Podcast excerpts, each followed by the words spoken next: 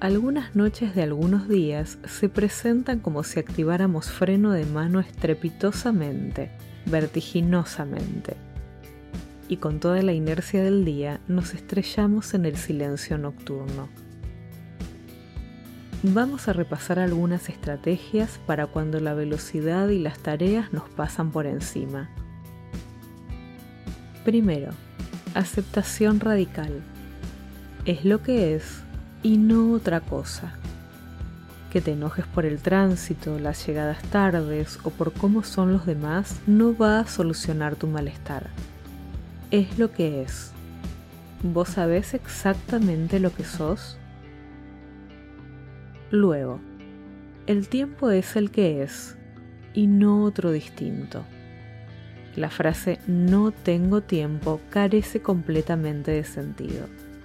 Todos tenemos el mismo tiempo, arbitrariamente establecido, durante un día. Chequea si estás sobreestimando el rendimiento de las horas y estás sobrecargándote de más tareas de las que puedes abordar.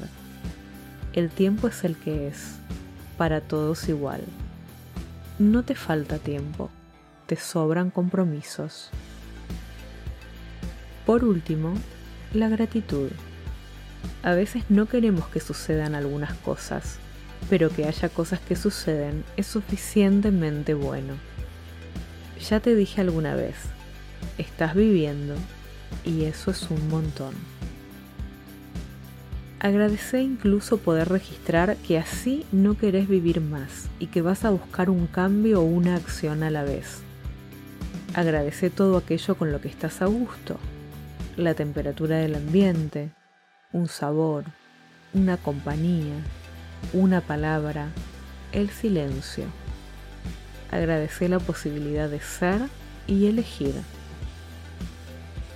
Por último, es cierto que no siempre nos suceden las cosas que queremos que nos sucedan, y aún así podemos aprender a amar lo sucedido. Hoy pasó de todo, y sin embargo, tengo un montón por lo que estar agradecida, porque hay compañías que nos encienden la luz en la oscuridad. Cada minuto es una oportunidad para elegir ser tu mejor versión posible no la desperdicies.